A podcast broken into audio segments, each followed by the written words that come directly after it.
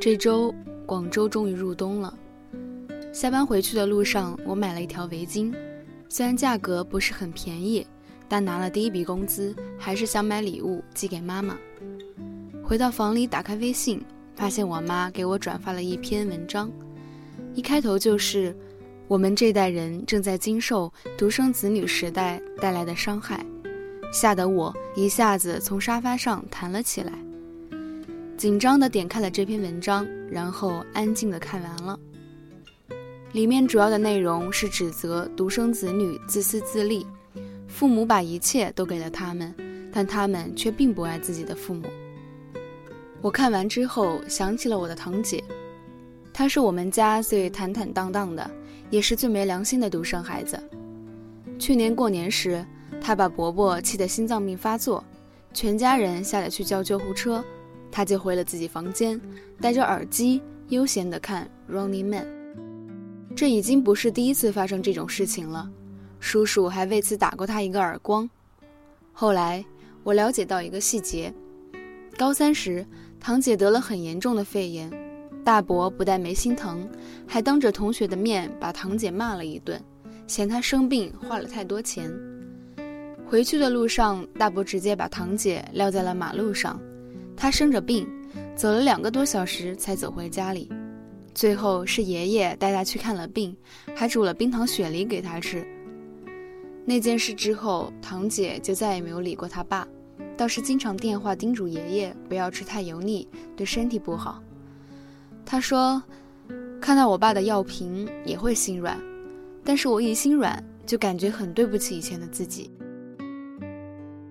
有人说，父母是孩子的一面镜子。我看到堂姐，觉得这句话说的不能再对。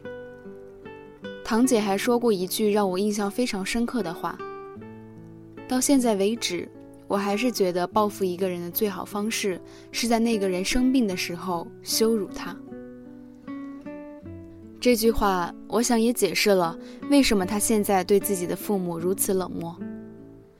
长大的过程中，我们其实一直都在有意无意地复制爸妈对我们做过的那些事。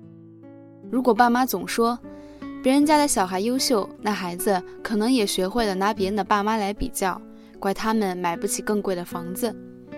如果爸妈习惯了把孩子锁在家里，那孩子长大之后可能也会觉得自己一个人挺好的，而几乎从不主动联系父母。作为一个独生子女。我想起了还是小孩子的时候，会自然的觉得爸妈在做的事就是对的。现在我还记得自己被妈妈在大街上指着头骂的场景，以至于现在我也觉得在大街上骂他是正常的。我刚刚在开头提到那篇文章，在告诉媒体和社会这就是独生子女时，似乎遗留了很重要的部分。那这些独生子女的父母是怎么样的呢？这样单向的指责，除了为社会成见一把把添上木柴之外，似乎没有其他作用。其实每一个人都可以把胳膊一甩，告诉正在抱怨的父母，所有的现状都是咎由自取。但是北野武说，把不能原谅爸妈挂在嘴上的人，充其量只是个小鬼。每个人都想当一辈子的小鬼，但又不可逆的长大了。我的好朋友孟江就是一个我看着他长大的小鬼，他是我大学最好的朋友，一起办杂志，一起抽水烟。他喜欢穿不一样的衣服，在左边耳朵上打了三个耳洞。大一的时候，他言之凿凿地和我说，为了能随便穿裤衩，不被人说三道四，他以后必须要留在大城市生活。他是一个独生子女，但是和家里的关系也不怎么样。所以毕业就选了很远的城市念书。后来他在电话里听到他妈讲了一个故事。有一次生日，他爸一进门就喊孟江这个名字，喊了好几声都没人应，就去他房里找，空空荡荡的，才意识到孟江已经离家上大学去了。在那个电话里，他妈妈说：“前天下雨，你爸身体不好，我叫车又叫不到，被吓坏了。”不过你也快毕业了，回来就好了。孟江说不出口不回去，但又想留在大城市做自己的独立品牌。挂掉电话，他和我说：“有些事情我还真希望自己不知道，一旦知道了，就再也任性不起来了。虽然有时候讨厌自己的父母，但是毕竟他们还是至亲，时间久了也恨不起来了。孟江毕业之后还是回去了，他收起了以前的奇装异服，夏天都穿同款不同色的纯棉短袖，因为妈妈说对皮肤好。独生子女所面对的矛盾和挣扎，没有经历过的人大概是很难体会到的吧。我妈妈在她四十岁的时候就开始问我。你以后会不会去大城市，再也不来看我？每每处在这个当头，我都觉得他其实比我更没有安全感。虽然大多数的时候他很凶很强势，但是从这些小小的事情里，还是能感受到他很可惜我。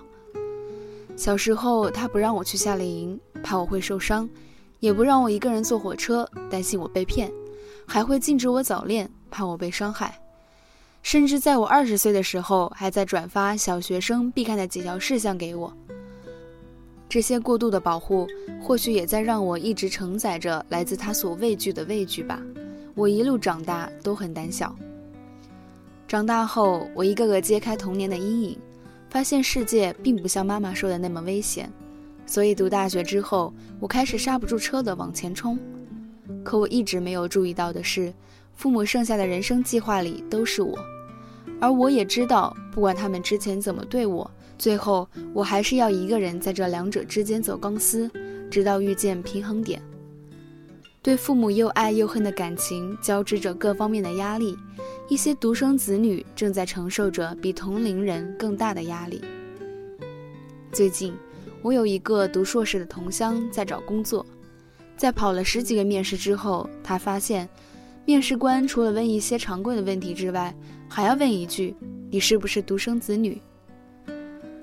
他在一个券商考了第一名的笔试成绩，但工作机会还是被另外一个非独生家庭的男生抢走了。我问了一些有经验的 HR，结果有人说，相比于非独生子女，有的独生子女娇生惯养，性格比较孤僻，团队合作能力不强。他家人只有他一个女儿。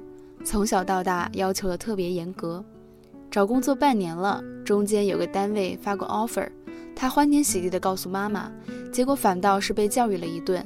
你这么高的文化水平，学校这么好，怎么才拿这么点工资？找工作别怕吃苦，上点心。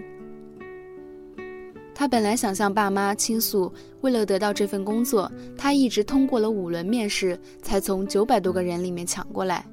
结果迎面而来的仍然只是一盆冷水。我们是独生子女，从小一个人长大，能和自己玩一整天，不喜欢求人，也不爱被麻烦，有清晰的个人空间，有更高的自尊，这些都是事实。但是没有人天生是为工作量身而定做的。非独家里有机会在家里学习团队合作、人际共处，可独生子女在学校也有一样的机会。出来社会之后，我才发现处处都存在着对独生子女的偏见。有一次，朋友压力太大，情绪崩溃了，他打电话给我，我妈总是急着判断我，从来没有试图理解过我。我找了那么多工作，我真的很累。我想起了一句话：总是最亲的人第一个指责，总是做的最错的人看得最凶。其实，我们都见过任性的非独家庭的孩子，也见过从小就很孝顺的独生子女。我从来没有觉得独生子女有必要作为一个特殊群体被拿出来讨论，因为每个人成长成什么样子，都是由家庭、社会等等复杂的因素而决定的。只是我跟很多独生子女聊天，也发现了独生子女在面对成长环境、生活压力、家庭关系和社会偏见方面，的确有着更为艰难的地方。最后，我还是想说一句，我已经受够了一些人对独生子女的指责了。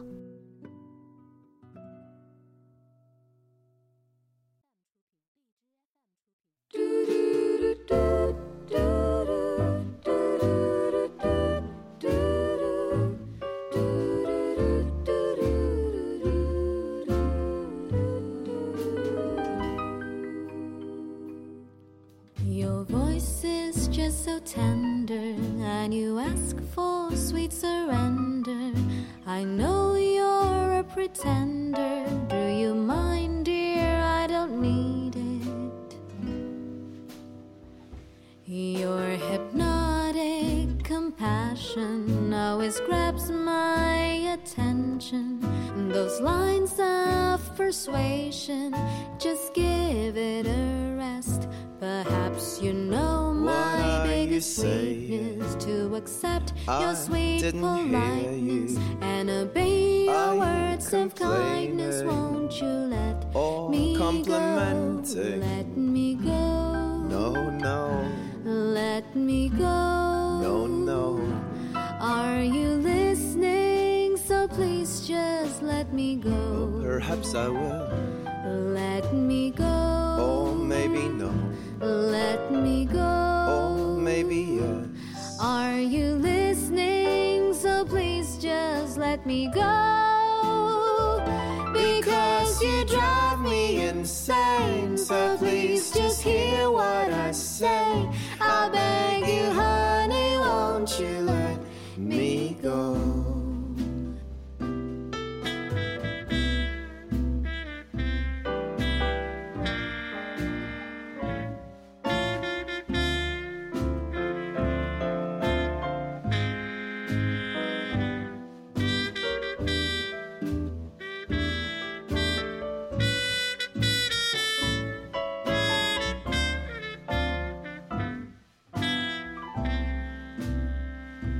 Sure, I ask for sweet surrender, cause I think you are so tender.